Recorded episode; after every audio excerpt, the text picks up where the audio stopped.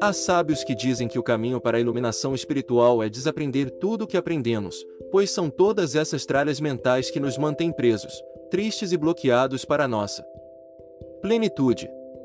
A única coisa que está te impedindo de ser infinitamente abundante são as suas crenças internas que te dizem que isso não é possível. Todas essas ideias de que nunca há o suficiente, que gente rica é ruim, que dinheiro não é coisa de gente espiritualizada, que dinheiro é sujo, que para ter uma vida abundante tem que trabalhar muito duro, que não é fácil ter riquezas e quem tem é porque roubou, que para conseguir viver a vida dos seus sonhos somente se ganhar na loteria, Ganhar na loteria é impossível. Viajar e conhecer lugares incríveis é só para quem tem dinheiro. Enfim, a lista de crenças. Limitantes é infinita e varia de pessoa para pessoa, mas uma coisa é certa: se você não está vivendo uma vida plena de abundância e realizações, está vivendo uma vida de escassez. Convenientes das suas crenças negativas. E enquanto você não se livrar dessas crenças, sua vida vai permanecer igualmente pobre e limitada. Lembre-se que todas as limitações do mundo estão somente em um lugar, dentro de você. Solte-as e estará livre.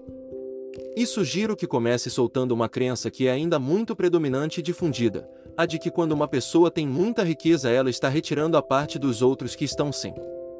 Não poderia haver ideia mais equivocada que essa, entretanto, a maioria das pessoas acredita indubitavelmente nisso, essa é uma crença fundamentada e arraigada na escassez, onde se acredita que os recursos são finitos, de que não há o suficiente para todos, então todos devem permanecer com o mínimo possível para que seja suficiente, e assim se prega a pobreza e a escassez nas mentes. Contudo, não importa o número de pobres e miseráveis que haja no mundo, nunca o suficiente para todos, porque não há pobreza que expanda os recursos e satisfaça a humanidade. A verdade é que quanto mais pobres as pessoas são, mais pobres outras se tornam. E há inclusive um estudo científico que comprova essa afirmação, no qual foi descoberto que quando as pessoas dentro de um grupo compartilham experiências comuns de consciência, os efeitos podem ser detectados além do grupo propriamente dito, e até mesmo fora do edifício onde os indivíduos estão. Nesse referido estudo acontecia o seguinte: colocavam uma certa quantidade de monges meditando pela paz em uma determinada região e algo incrível acontecia. A criminalidade era reduzida na região que os secundava, ou seja, as taxas de violência e crimes diminuíam consideravelmente enquanto eles estavam focalizando a paz interiormente. Esse estudo foi realizado novamente em diferentes dias, locais e datas e os resultados sempre se mantinham. Assim constatou-se que quando uma pequena porcentagem da população conseguia a paz interior, essa paz era refletida no mundo em torno delas. Isso ficou conhecido como o efeito Maharishi. Há inclusive um cálculo para isso que diz que a quantidade mínima de pessoas necessárias para dar partida a uma mudança de consciência é a raiz quadrada de 1% do total de pessoas da população em causa. Para saber mais sobre esse estudo, leia o livro A Matriz Divina, de Greg Braden, Página 64. Ou seja, cada pessoa que eleva a sua consciência para a abundância alavanca e impulsiona as demais no mesmo sentido. Cada pessoa que se eleva é muito mais importante do que pensa que é para o todo. A sua consciência é importante e afeta diretamente o mundo. Assim sendo, quando você se torna afortunado, você está ajudando efetivamente todas as pessoas a saírem da pobreza, e essa ajuda é a mais valiosa e efetiva de todas. Entretanto, quando vibra na escassez também alavanca as pessoas, só que para a pobreza. A questão é: como você contribui mais para a humanidade? Vibrando na abundância ou vibrando escassez? Sendo um miserável ou sendo um milionário?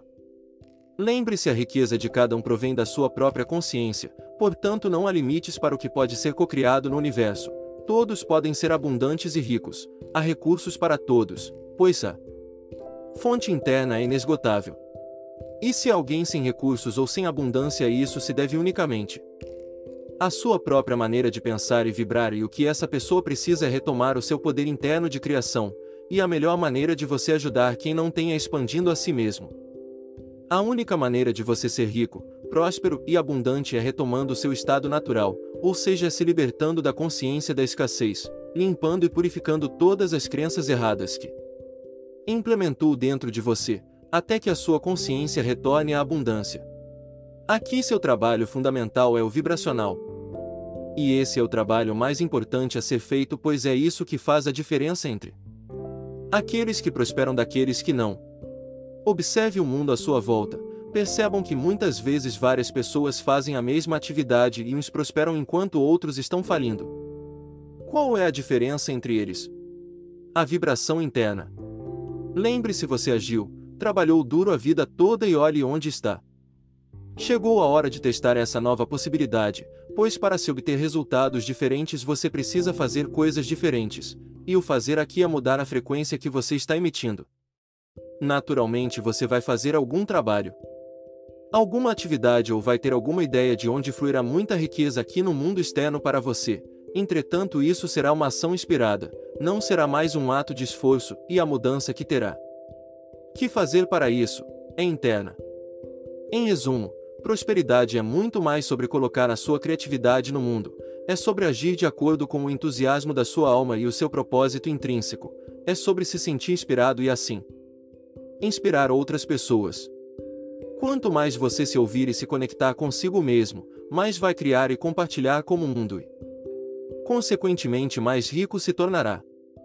Esse é um dos pilares fundamentais da riqueza, dar de si. Quanto mais você se torna a si mesmo, mais autenticidade traz para o mundo, mais você cresce e faz crescer e em retorno o universo te compensa com toda a sua generosa abundância. Por fim, na medida em que conseguir alcançar a consciência da abundância, a riqueza naturalmente começará a fluir em sua vida, e um processo automático, pois sua vida reflete a sua consciência. Os conteúdos apresentados aqui servem para te auxiliar a voltar para a vibração da abundância, que é o seu estado natural. Isso será realizado por meio de um plano de prosperidade personalizado, que você mesmo vai montar de acordo com a sua vibração interna e nível atual de consciência. Use esse mantra diariamente. Tudo que toco e coloco foco irá prosperar.